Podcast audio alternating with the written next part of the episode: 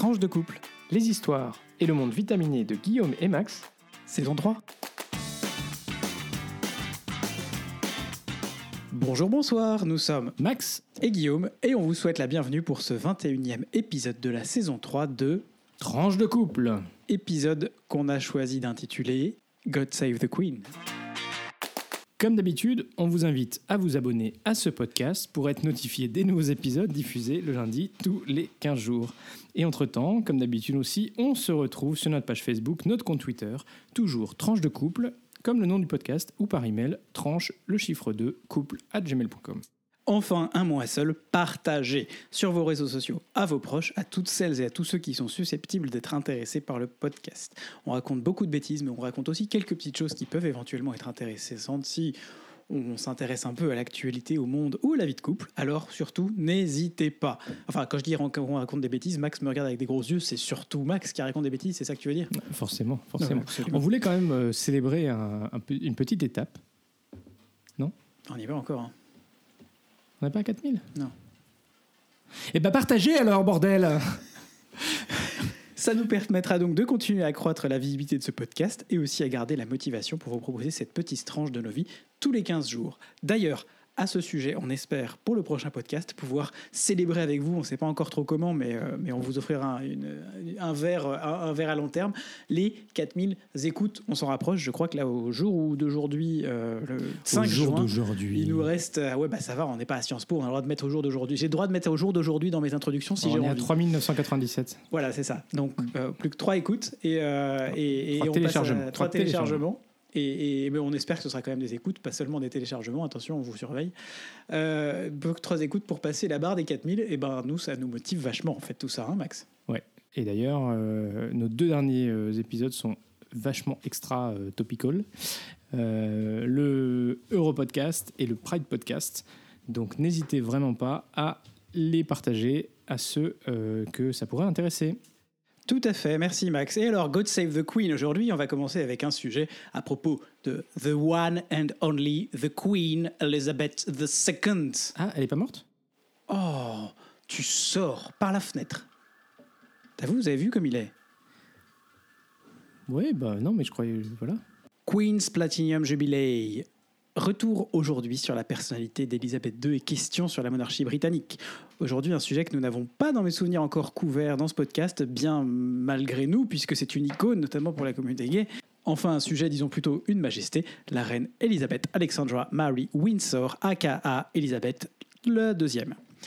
Au pouvoir, notion toute relative euh, dans la monarchie britannique euh, puis, depuis maintenant 70 ans, 70 ans, on a fêté ce week-end euh, la fin de son Platinum Jubilee ou Jubilé de platine, à grand renfort de, de parades au sol et dans les airs, de saluts au balcon, de mimiques des princes et princesses, d'illuminations, de concerts, de pique-niques champêtres aux quatre coins du Royaume-Uni et du Commonwealth. Des festivités grandioses à l'image que l'on se fait de la monarchie britannique, qui sont aussi l'occasion de leur lot de controverses. Une pause bienvenue pour le Premier ministre Boris Johnson empêtré dans des scandales à répétition et notamment pour avoir au plus fort de la pandémie organisé de petites ou grandes sauteries au sein même de ses appartements ou de ses bureaux euh, au 10 Downing Street, allant ainsi contre toutes les règles établies. Que lui-même avait établi d'ailleurs. Absolument, c'est ça. Euh, je crois qu'il a récemment d'ailleurs été condamné pour ça à une amende. Voilà, en termes de probité publique, je crois que on peut avoir des leçons à recevoir de certaines personnes, mais certainement pas des Britanniques. C'est pas terminé, hein, parce que le, le Parlement va devoir se prononcer, donc il n'est pas exclu qu'il y ait encore des fait, tout à fait. On sent que la guerre de succession est déjà partie. Le public d'ailleurs ne s'est pas privé de le huer à son arrivée pour le service religieux à Saint-Paul vendredi, car oui, la reine Elisabeth est aussi gouverneure suprême de l'Église d'Angleterre. Elle-même malheureusement était absente. On sait que depuis l'année dernière, elle a passé une nuit à l'hôpital au mois d'octobre. Euh, elle, euh, elle est moins, moins en forme. Elle marche avec une canne. Voilà. On rappelle qu'elle a quand même 96 ans. On voudrait bien avoir son, son- son- sa verve et son humour euh, quand on aura 96 ans. Euh, donc elle était là pour le premier jour, les parades, mais elle n'était pas là pour euh, les, les festivités suivantes. Bah, elle s'est montrée deux fois au, au balcon quand même. Elle s'est montrée tout à fait deux fois au balcon. Et, donc, tout ça pour dire que ce service religieux auquel elle n'a pas assisté, elle l'a assisté à la télé, comme pour le concert qui a suivi hier soir, samedi.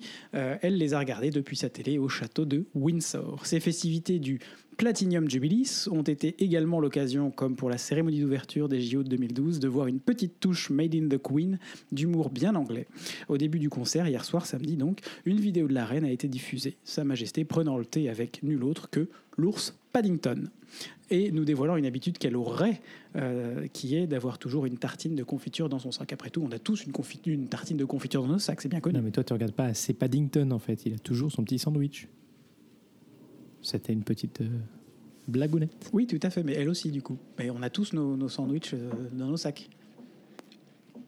Quelle icône quand même. Euh, on rappelle aussi que, la reine, je parle, pas Dicton aussi dans un sens, mais euh, bref. On rappelle aussi que pour les Anglais, c'était l'occasion d'une autre controverse qui était que euh, nos amis tellement anglais, tellement productifs, ont eu droit à deux jours de congé, jeudi et vendredi dernier, en l'honneur du Jubilee. Pas très contents les patrons de la City évidemment, parce que ça fait deux jours de productivité en moins pour, leur, pour leurs salariés, donc petite controverse là-dessus. Mais bon, après tout, la monarchie en Angleterre en particulier, on l'aime ou on la quitte et on quitte le Royaume-Uni. C'est à peu près ça. Oui, mais ceux qui l'ont quitté euh, étaient revenus quand même pour l'occasion. Absolument beau, très beau, ça très beau jump de Max euh, pour euh, rappeler que le prince Harry et euh, Meghan Markle euh, ont fait un, une- un retour sur la scène Le royale comeback. anglaise, très discret mais très élégant. Ils ont été, eux, contrairement à Boris Johnson qui a été hué, euh, chaleureusement applaudi à leur arrivée à Saint-Paul. Et surtout, une petite, euh, quelque chose de très important, c'est qui est que euh, ils sont entrés dans la cathédrale juste avant William euh, et le prince Charles dans l'ordre, ce qui montre quand même qu'on leur réserve une place qui est la leur, enfin une place importante quand ils, quand ils reviennent sur la scène. Et la reine, une des raisons pour lesquelles ils nous avaient fait tout leur, leur caprice, de, caprice de Queen finalement, en, ces, dernières années, c'est qu'ils avaient perdu la possibilité de disposer du service euh, de sécurité euh, pour la, famille royale, puisque on rappelle que suite à différents scandales, donc celui de Harry et Meghan, mais aussi celui du prince Andrew, empêtré dans une affaire de scandale sexuel euh, lié notamment à Hervé Weinstein, la reine d'Angleterre, Elisabeth, euh, Lisbeth euh, pour les intimes, euh, avait décidé de euh, recentrer les activités de la famille royale sur un, cer- un nombre limité de membres, dont étaient exclus donc de fait le prince Andrew, Harry, Meghan et un certain nombre d'autres membres qui jusque-là avaient des activités connexes. Bref, cette reine, quelle icône quand même, on a vraiment euh, pas hâte d'arriver à sa succession pour être honnête parce que à 70 ans passés euh, on voit mal comment le prince Charles pourrait euh, ne serait-ce que lui arriver à la cheville. Il n'a pas non plus un charisme fou on va pas se mentir. Mais peut-être que ce ne sera qu'un règne de transition pour éviter de se coltiner le couronnement de William quand il aura 60 balais. Déjà qu'il n'a plus beaucoup de cheveux mais si on doit en plus couronner un roi d'Anglais chauve wait and see and God save the Queen. Avant que God Save the King. C'est ça.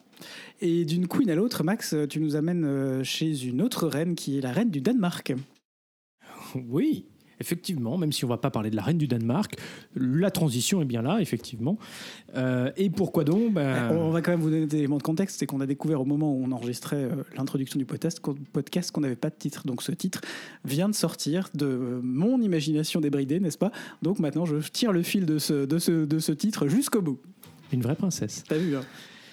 Alors pourquoi le Danemark? Eh bien parce que euh, le 1er juin dernier, le Danemark a levé euh, par un vote euh, son opt-out en matière de politique de défense et de sécurité de l'Union européenne. Hop toute. C'est un peu comme l'APFU. C'est un peu ça. Alors qu'est-ce que c'est? D'où ça vient? Euh, Bon, voilà, on s'est dit que ce référendum, c'était une bonne occasion de faire le point sur une disposition un petit peu particulière des traités qui permet à un État membre de ne pas appliquer certaines dispositions de la coopération européenne, sous réserve que les autres soient d'accord, bien sûr. Et on parle d'opt-out, c'est-à-dire de la possibilité volontairement de se mettre en retrait de certaines dispositions. Dans le, cadre, dans le cas du Danemark, ceci remonte à 1992, 92 pour nos amis belges, lorsque la population danoise a rejeté le traité de Maastricht. Alors, le traité de Maastricht, c'est- un traité extrêmement important. Tous ceux qui ont fait euh, un peu d'histoire de l'Union européenne euh, le savent. Euh, Maastricht? voilà, une petite ville en Pays-Bas. Euh, ce traité euh, rep- représentait une avancée significative dans l'intégration européenne, avec des changements dans la manière dont l'Union européenne fonctionnait, en l'organisant autour de trois piliers. Euh, tout d'abord, les, politiques européennes. Deuxième pilier, justice et affaires intérieures. Et troisième pilier, la politique de sécurité et de défense commune. Alors, Dans les grandes décisions euh, de ce traité, c'est en particulier la création d'une monnaie unique, l'euro, euh, étendre les compétences des politiques communautaires dans des domaines comme l'environnement, l'industrie et la politique de cohésion. Et puis en termes de gouvernance, on en a parlé déjà, euh, je pense, euh, dans le passé, je ne me souviens plus quel épisode, mais ce traité a donné au Parlement européen le pouvoir de co-législateur avec les, Éta- les États, avec le Conseil, avec les représentants des États. Enfin, le traité de Maastricht a formellement créé le statut de citoyen européen. Alors beaucoup d'avancées majeures donc pour l'intégration européenne et le rejet euh, du Danemark de ce traité par référendum que la France, je rappelle, avait accepté avec une très faible majorité, on a eu chaud, était un vrai problème. Alors, au terme de négociations avec les 11 autres États membres, oui, à l'époque, euh, l'Union européenne ne comptait que 12 États membres, c'était un peu plus simple, l'accord d'Édimbourg est adopté et il établit quatre opt-out. Le premier, en matière monétaire, le Danemark n'adopte pas l'euro, le Danemark va garder la couronne danoise comme monnaie nationale et ne, Quand on vous parlait de Queen, vous avez vu, elle est toujours pas, pas loin. hein. et ne participe pas aux décisions euh, monétaires. En matière de justice et affaires intérieures, donc le deuxième pilier, le Danemark n'applique pas les règles européennes et ne participe en matière judiciaire que lorsque les règles sont adoptées par le gouvernement. Ainsi, les lois européennes concernant par exemple le divorce entre citoyens de deux pays ou les standards d'asile ne s'appliquent pas automatiquement. Troisièmement, en matière de sécurité et de défense, compte tenu de cet opt-out, le Danemark ne participe pas à la prise de décision et au développement des politiques euh, de sécurité et de défense de l'Union européenne, ne prend pas part aux différentes activités afférentes comme les missions opérations de la politique de sécurité et de défense commune, la coopération en matière de développement des capacités militaires dans le cadre de l'Agence européenne de défense ou encore la coopération structurée permanente, établie plus tard par euh, le traité de Lisbonne. Et dernier opt-out, celui de la citoyenneté européenne. Le Danemark a refusé que la citoyenneté danoise soit remplacée par une citoyenneté européenne. Euh, et en fait, cet opt-out est devenu finalement euh, redondant après l'adoption du traité d'Amsterdam en 1997-97, qui clarifie que la citoyenneté européenne ne vient qu'en complément de la citoyenneté nationale, ce qui fait que ce quatrième opt-out, en réalité, il est, il est aujourd'hui nul. Alors le Danemark avait voté déjà deux fois concernant les opt-outs et malheureusement pas avec beaucoup de succès. En 2000 sur la participation de l'euro, une majorité de Danois a voulu conserver la couronne danoise et en 2015 pour apporter de la flexibilité en matière de justice et affaires intérieures, l'idée c'était de passer d'un opt-out à un opt-in euh, euh, pour permettre au Danemark de choisir quelles euh, règles il souhaitait appliquer. Mais là encore, sans succès. Alors en 2022, le vote qui était motivé par l'invasion de l'Ukraine par la Russie euh, et la volonté de renforcer les, coopérations en matière de sécurité et de défense n'était donc pas acquis. Mais au bilan, au 1er, jan- euh, 1er juin euh, 2022, 67% des Danois ont voté pour abolir l'opt-out en matière de sécurité et de défense, ce qui est tout à la fois historique et un soutien extrêmement clair. Alors concrètement, le Danemark va maintenant notifier aux États membres la levée de son opt-out une fois que le Parlement aura adopté l'instrument juridique qui lui permettra de le faire. Et la Première ministre danoise a annoncé qu'elle avait l'intention que, euh, en gros, l'opt-out soit levé à partir du 1er juillet. Le Danemark pourra ensuite décider dans le détail s'il souhaite euh, s'investir dans les différentes opérations et missions de la PSDC, rejoindre les coopérations au sein de l'Agence européenne de défense ou encore rejoindre la coopération structurée permanente. Ça se fera dans les prochains mois. Donc c'est une décision euh, euh, marquante parce qu'elle vient effectivement en parallèle de l'adhésion de la Suède et de la Finlande euh, à l'OTAN, euh, qui est maintenant en cours.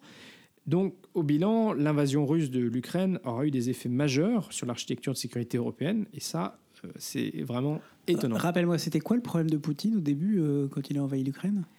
Bah, L'OTAN qui s'agrandissait, tout ça. Qui se rapprochait de ses frontières, c'est ça? Ouais, c'est ça. Champion du monde. Et on peut peut-être espérer aussi que ce vote positif euh, au Danemark est peut-être un pas vers une réduction du nombre d'opt-out. Euh, pour mémoire, le Royaume-Uni en avait quatre, euh, et les autres États membres qui en ont sont l'Irlande, qui en a deux euh, concernant Schengen et le domaine liberté, sécurité, justice, et la Pologne, n'oublions pas, qui avait fait un opt-out sur la charte des droits What? fondamentaux.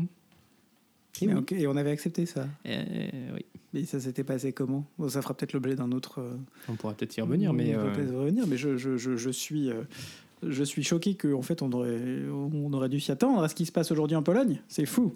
Mais en même temps, euh, les Royaumes-Unis aussi hein, avaient un opt-out en matière de, de charte des droits fondamentaux. Donc, euh, à partir du moment où le, le prérequis, enfin, tu vois, le- le- les choses sont établies déjà pour un, pour un État membre, c'est difficile de le refuser pour un autre. Ouais, bon, bah écoute, merci Max pour ce super, euh, super moment euh, sur l'opt-out du Danemark qui est Voilà, on par on une- espère que vous aurez, reine euh, Margaret de Danemark. On espère que vous, vous aurez appris des choses. Tout à fait. Euh, on passe euh, à une autre reine, euh, Guillaume?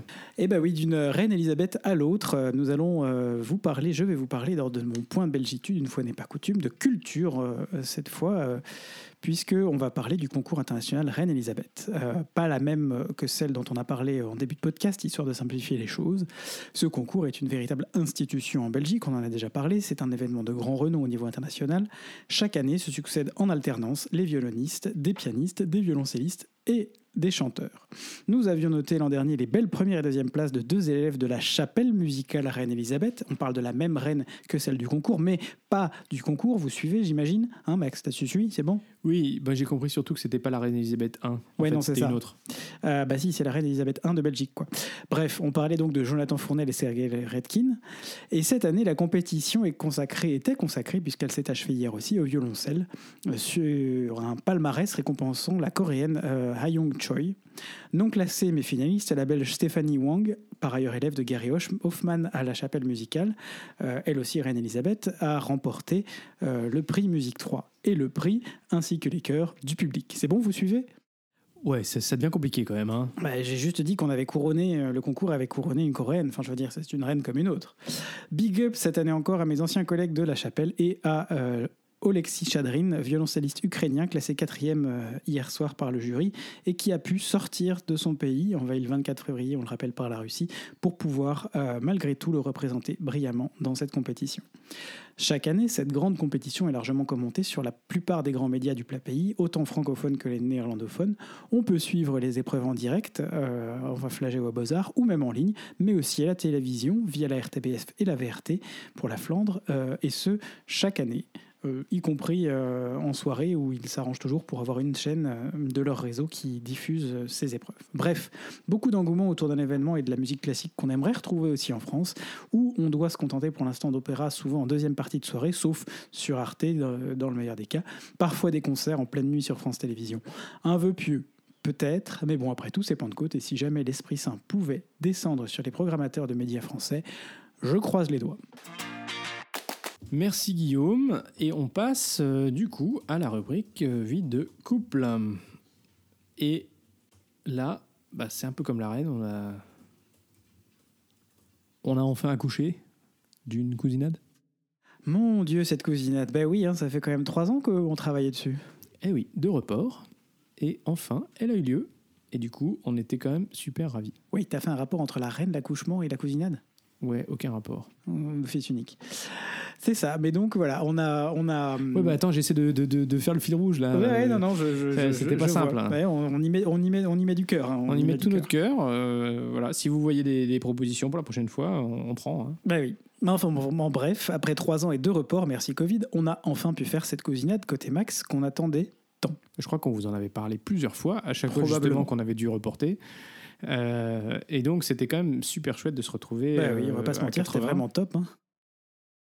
Ouais, mais on est bien content que ce soit terminé quand même. Bah, c'est- quand même fatigant. Alors après, on- nous, on faisait partie de la petite équipe qui s'occupait d'organiser. On a beaucoup euh, aussi délégué aux cousins en Flandre qui ont fait pas mal de choses, notamment pour tout ce qui est logistique, et on les remercie ici euh, très sincèrement.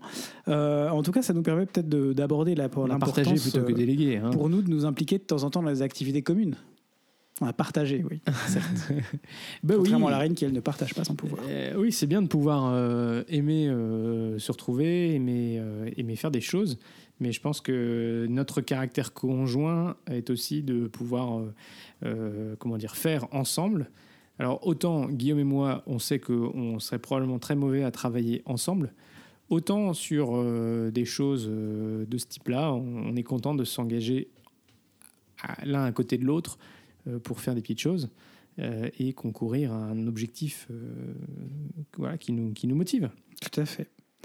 Bah, on, a fait pas mal de petites choses ensemble. On a fait euh, des rassemblements scouts, on a fait des rassemblements de Thésée, on a fait euh, cette cousinade.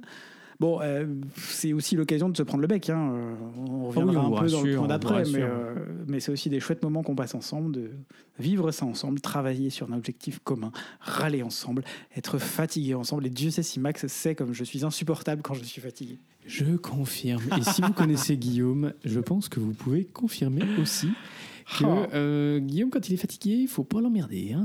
Non, c'est ça. Euh, voilà, mais, euh, mais c'est vrai que ça, ça motive quand même de faire effectivement de. Et puis, dans un couple, je pense que pouvoir faire des choses ensemble, c'est aussi super important parce que parce qu'on vit de belles choses en fait. Mais on a tous besoin de notre jardin secret, de nos petites activités de notre côté, de, de- de- d'être épanouis. Mais c'est aussi une des choses qui nous permettent de, de, de, ben, ouais, de faire des choses ensemble, de vivre notre couple. Oh, c'est beau. T'as vu, hein Et puis en plus, bon bah là, il faut dire aussi que c'est sympa parce que c'était la famille et que après euh, deux ans de Covid, euh, il y avait beaucoup de gens qu'on n'avait pas vus. Chez leur famille. Et, euh, et du coup, c'était aussi vraiment super chouette de pouvoir passer trois jours ensemble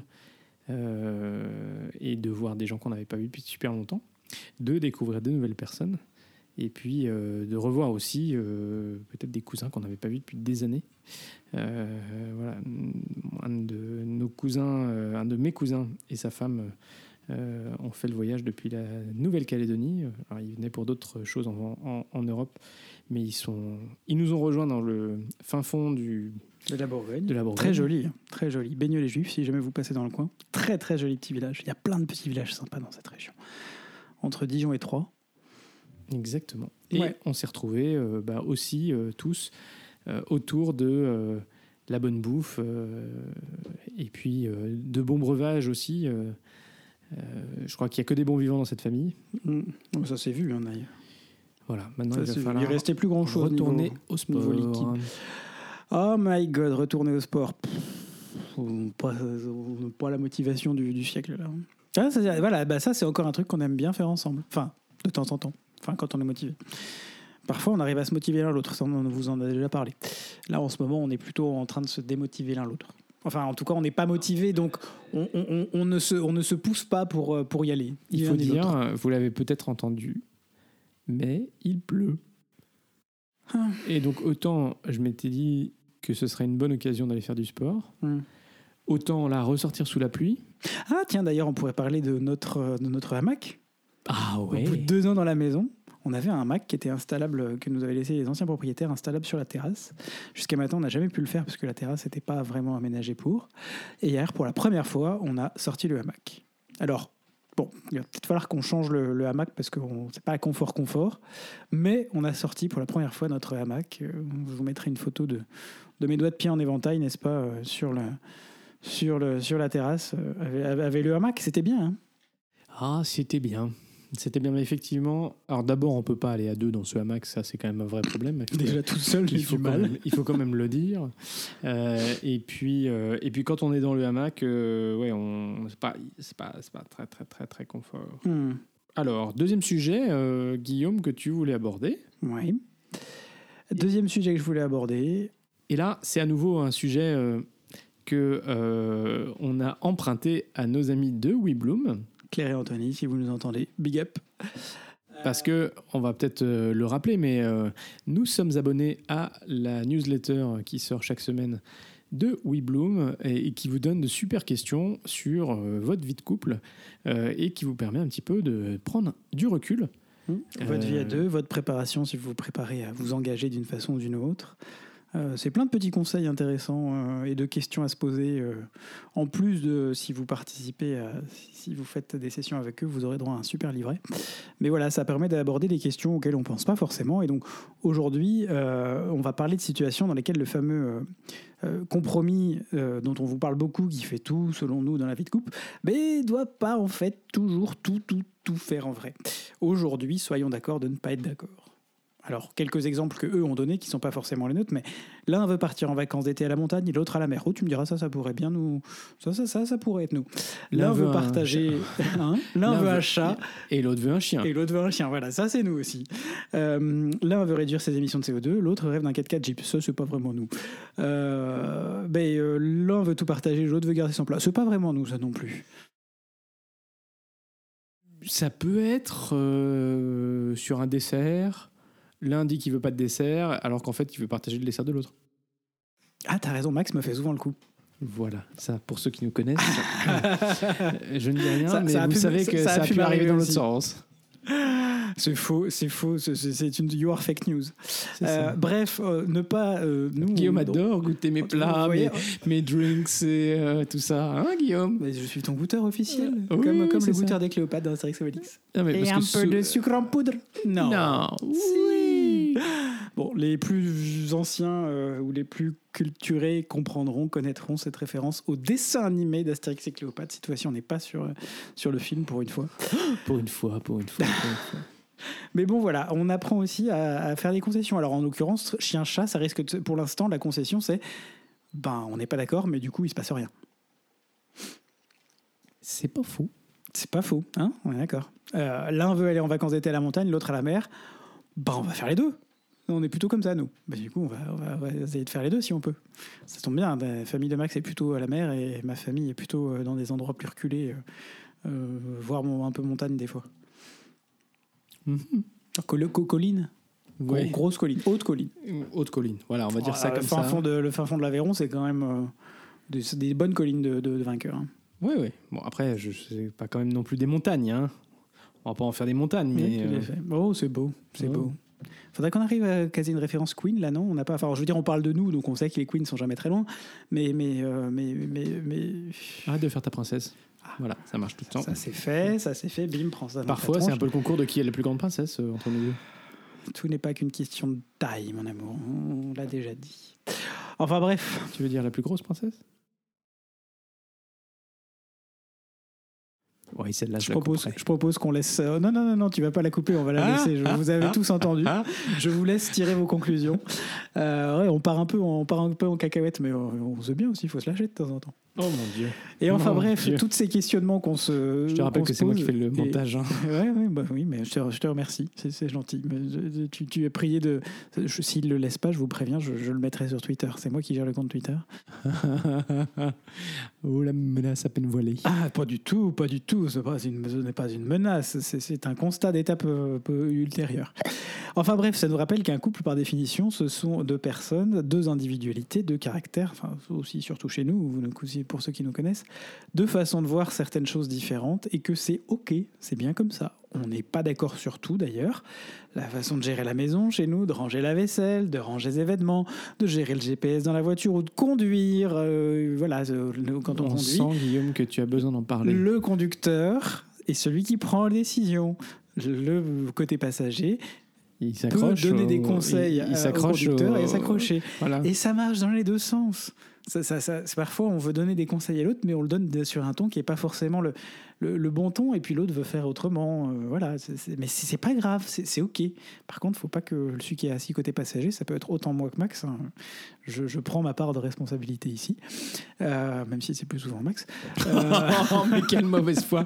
Vous voyez quand même, ça c'est bon, hein, la mauvaise foi dans le couple. Il n'y a pas de problème. Hein. En bref, soyez d'accord de ne pas être d'accord. Le canoë, tout ça. Là, le canoë, c'est plus compliqué. C'est un exemple intéressant de justement de la coordination et de là, pour le coup, il faut se mettre d'accord parce que sinon, tu coules. Canoë ou tandem, quoi. C'est. Bon, ça va, tandem, c'est celui de devant qui fait tout. Canoë, c'est celui de derrière qui fait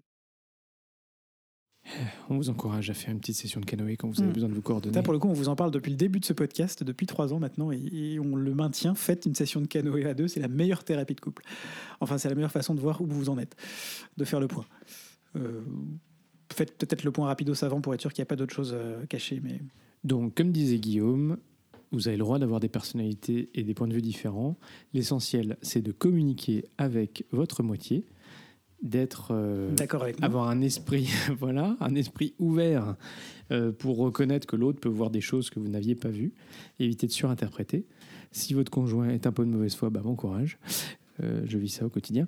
Et, euh, et, et surtout, surtout, on vous rappelle, euh, bah, essayez de ne pas vous endormir en étant fâché avec votre conjoint. Tout à fait. Merci Max pour cette rubrique. Et puis, on va passer tranquillement à la dernière. Aujourd'hui, dans la rubrique geek, euh, on vous demande d'imaginer, vous savez, ces petites statues de la reine euh, Elisabeth qui salue avec sa main là. Euh, Max va vous parler d'une innovation liée à la main. Alors pas forcément celle de la reine Elisabeth, parce que je doute que Ah, on l'âge encore de, faire ça. Mais euh, Max, tu vas nous parler d'une puce. On est un peu dans Min- Minority Report là. C'est, c'est- c'est- Et oui, on voulait vous parler d'une innovation euh, qui interroge payer avec sa main. Alors l'idée, c'est qu'on vous implante euh, une puce euh, sous la peau de la taille d'un grain de riz qui fait un peu moins d'un gramme et après vous pouvez payer sans plus avoir besoin ni de votre smartphone ni de votre carte de crédit. Le rêve pour certains, un cauchemar pour d'autres. Alors la première fois qu'on a mis une puce comme ça dans la peau de quelqu'un, c'était en 1998-98 euh, au Royaume-Uni. Et quasiment 25 ans après, une entreprise, euh, Walletmore, a déjà 500 clients. Voilà, donc c'est une réalité. Euh, je ne sais pas si ça fait rêver quand même. hein. Euh, L'idée, c'est que avec ce type de puce, en fait, bah, c'est la simple continuation de la puce RFID qu'on a dans nos cartes de crédit, ou alors lorsqu'on puce les animaux. Euh, ce, qui, fait déjà un peu moins rêver. Euh, mais ça soulève aussi des questions d'ordre éthique ou philosophique. Quelle est la limite aux informations qui sont contenues dans la puce? Tu parlais de Minority Report. euh, Voilà, on sait qu'en Chine, euh, les gens sont. Il y a des social scores, il y a des- il y a des, classés, euh, voilà, il y a des, il y a des ouais. scores euh, selon votre euh, la manière dont vous vous comportez au quotidien. au quotidien. Vous êtes souriez, vous êtes filmé, vous êtes pisté, vous êtes suivi. et donc, on peut aussi se demander quels sont les risques de nouvelles formes de contrôle, de manipulation ou d'oppression, dès lors que, euh, en fait, chaque individu serait pucé et probablement que ça pourrait aller euh, au-delà euh, des euh, simples informations bancaires. Parce que à ce stade-là, bah, pourquoi, pour des raisons, on va dire, de praticité, il n'y aurait pas vos données d'identification nationale, vos informations médicales, parce que si jamais vous avez un accident et que vous n'avez pas... Enfin voilà, tout, est plus simple, mais bon, tout est aussi plus compliqué ou, ou- peut risquer de l'être. Hmm. Donc au final, c'est vraiment une question, est-ce que notre liberté est en danger seulement pour quelques secondes gagnées à- à la caisse du supermarché? Voilà, clairement, c'est le choix de chacun, mais de mon côté, je suis pas prêt à me faire pucer. Non, mais je, je suis d'accord avec toi. Là, c'est- c'est- c'est- ça, ça interroge, mais voilà, on vous laisse nous dire sur les réseaux sociaux, sur Facebook ou sur Twitter, euh, ce que ce que vous pensez de, de cette de cette innovation, n'est-ce pas? En tout cas, nous, elle nous questionne. Rien à voir avec la reine pour le coup. Là, on n'a pas, j'ai pas réussi à vraiment tirer le fil, si ce n'est qu'on a parlé du Royaume. Ah, si, on a parlé du Royaume-Uni. God save the Queen. Et ben voilà, c'est ça. Encore les... ces britons. Et voilà, ben, c'est déjà la fin de ce 21e épisode. Si ce podcast euh, vous plaît, n'hésitez toujours pas à le faire découvrir autour de vous, à mettre euh, une note euh, et un commentaire, et puis aidez-nous à le partager, soit sur les réseaux sociaux avec un pouce, un like ou un repartage, soit aussi en envoyant cet épisode à telle ou telle personne que vous pensez que ça Et souvenez-vous, les intéresser. 4000, les 4000, Les 4000. Ça fait penser à, un- à une série, ça, non? Ah, il y a une série qui s'appelle 4000 ou un truc comme ça Ouais. Pas les 100, les 300, je sais plus. 4900. Enfin bon, cet épisode est diffusé le lundi tous les 15 jours ou le dimanche soir pour ceux qui nous suivent et qui veulent euh, l'écouter tout de suite. Alors, portez-vous bien d'ici au prochain épisode, God Save the Queen, et à très vite, Pour de nouvelles tranches, vitaminé. Thank